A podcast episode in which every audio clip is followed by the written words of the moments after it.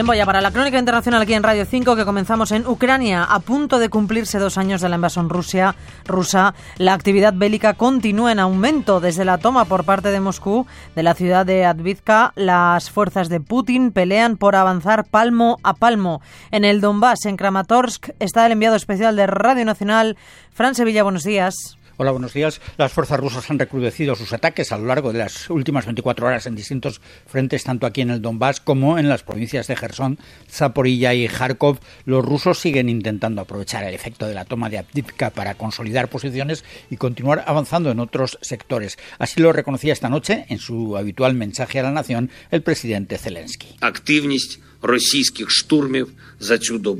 la mayor intensidad de los ataques rusos en el último día frente a la resiliencia y valentía de nuestros combatientes, que es de la mayor importancia, afirmaba Zelensky, intentando alejar así cualquier fantasma de desmoralización tras la caída de Avdivka y la creciente presión de Rusia con una evidente superioridad ahora sobre el terreno en cuanto a armamento, municiones y número de soldados. Los principales objetivos de los rusos son en estos momentos las localidades de Kupiansk en Kharkov, Liman en Lugansk y Kramatorsk, esta en la que nos encontramos, la la capital administrativa provisional de la provincia de Donetsk y la principal ciudad aún bajo control ucraniano en el Donbass. Aquí las alarmas antiaéreas y de vez en cuando las detonaciones se suceden. Esta noche ha caído una intensa nevada y el paisaje es un invernal manto blanco con un frío helador, pero eso no detiene los disparos de la artillería ni los misiles, no va a detener la guerra. Seguimos en Ucrania, donde estos dos años de guerra están provocando problemas de salud mental en la población, sobre todo en los más pequeños, que han visto interrumpidas sus vidas de niños. Precisamente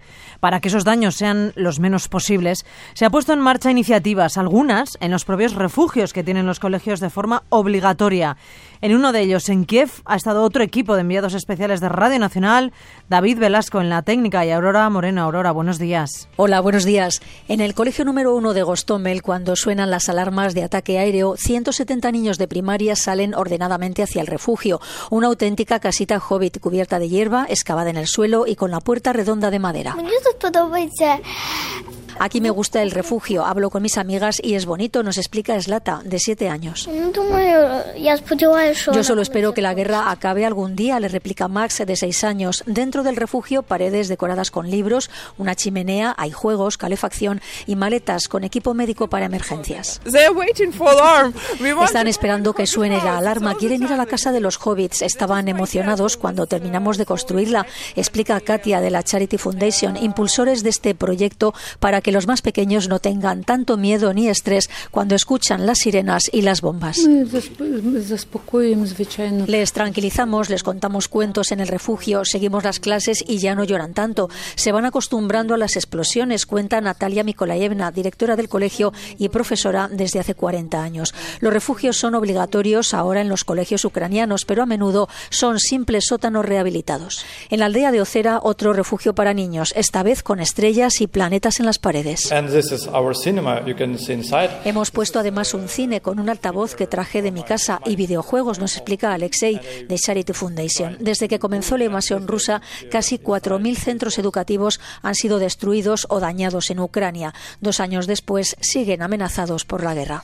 Y mientras tanto, la Unión Europea trata de cercar y aislar todo lo posible a Vladimir Putin para reducir al máximo su apoyo internacional. Es una de las líneas rojas que se ha impuesto la presidenta de la Comisión para reeditar su mandato.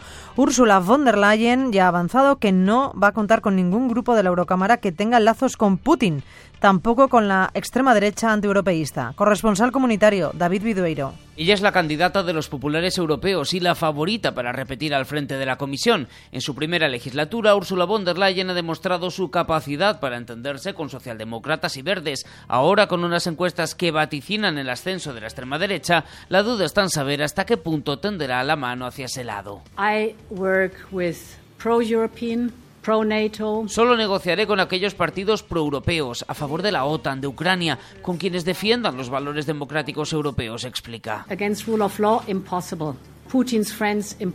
No con los amigos de Putin, no con los contrarios al Estado de Derecho. Es una cuestión de contenido. Von der Leyen evitaba así vetar nombres, siglas, consciente de que a la derecha de los populares hay partidos que sí cumplirían con sus condiciones y en la mente de muchos hermanos de Italia de la primera ministra Meloni. What groups will leave ECR and for example join EPP, which is also possible. Von der Leyen sugiere incluso que los más moderados a su derecha pueden sumarse a los populares. Su partido la apoya, pero ya tendrá que acercar su agenda a la de los suyos: competitividad, economía, seguridad, defensa. Otro punto de la actualidad informativa es la ciudad de Gaza. Allí las tropas israelíes han retomado su ofensiva, que se extiende también a otros puntos del sur de la franja, como Rafah.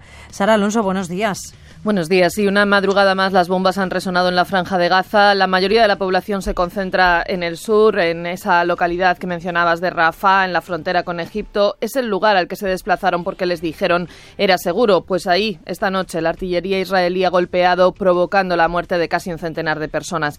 Todo escasea, el hambre ya es en muchos casos hambruna y el riesgo de expansión de enfermedades muy alto. En ese contexto, aproximadamente un millón y medio de personas contienen la respiración ante la amenaza de una incursión terrestre con la que Israel dice pretende acabar con el último bastión de Hamas. Mientras tanto, la diplomacia trabaja en el Cairo para tratar de evitar esa ofensiva por tierra, para facilitar la liberación de los rehenes israelíes que aún están en manos de Hamas, para forzar una pausa del conflicto, al menos una tregua. De otra parte, una persona ha muerto y cinco han resultado heridas en un tiroteo en una carretera en un asentamiento israelí en Cisjordania. Tres palestinos mataron a una persona a tiros en un atentado en el que resultaron heridas otras cinco.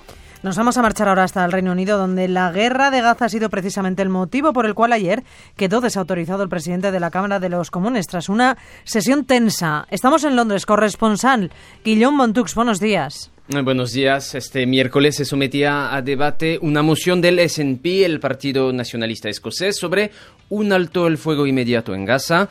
El gobierno planteó una enmienda en la que pedía pausas humanitarias. El Partido Laborista también presentó una por un alto el fuego humanitario inmediato. Matices semánticos y políticos, por lo que el presidente de la Cámara propuso debatir la moción del SNP y las dos enmiendas.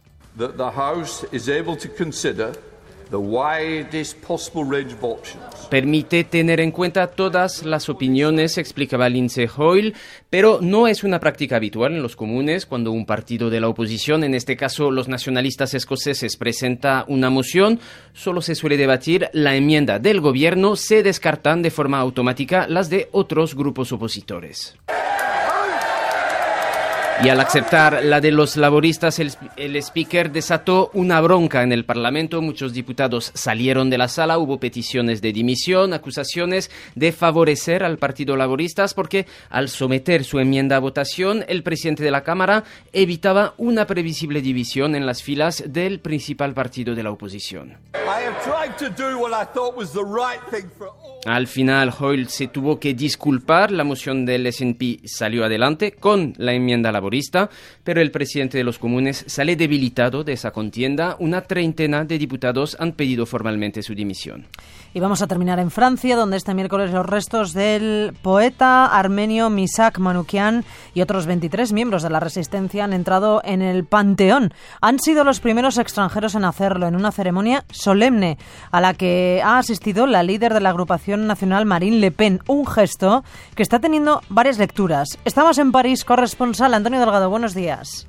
Buenos días, Macron le había pedido que no fuera, pero fue la líder de la extrema derecha en el homenaje a la resistencia comunista extranjera. El Panteón es un lieu d'unité de la nation. El Panteón es un lugar de unidad de la nación, razonaba la propia Le Pen. El gesto puede sorprender, pero la verdad es que encaja en su estrategia de normalizar a su partido, que le ha llevado a liderar las encuestas. Ha suscitado críticas, pero el líder del partido izquierdista, Francia Insumisa, prefería leerlo de otra manera. Moi, j'ai une secrète una alegría secreta porque es una rendición sin condiciones, la extrema derecha rindiendo homenaje a la resistencia comunista, razonaba Jean-Luc Mélenchon. La polémica se quedó en los márgenes. En la ceremonia el foco fue para Misak Manouchian y el resto de combatientes extranjeros desde ahora en el Panteón, muertos por Francia, incluido el español Celestino Alfonso. Celestino Alfonso.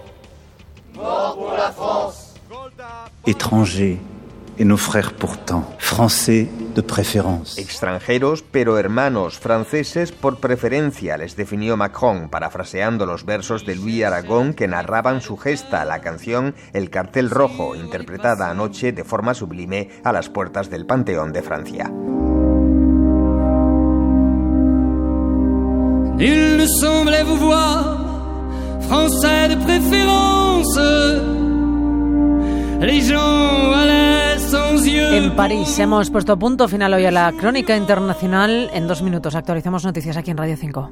Mais à l'heure du couvre-feu, des doigts errants avaient écrit sous vos photos mort pour la France.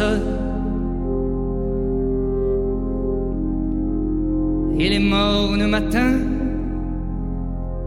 en étaient différents.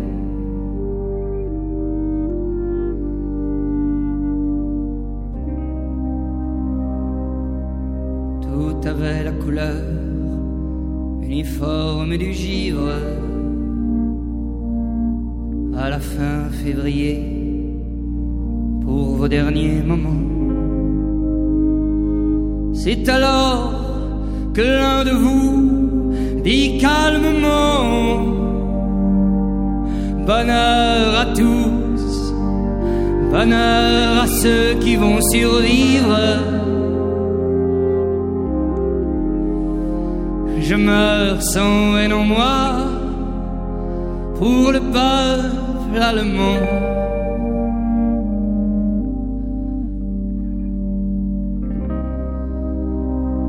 Adieu la peine et le plaisir. Adieu les roses.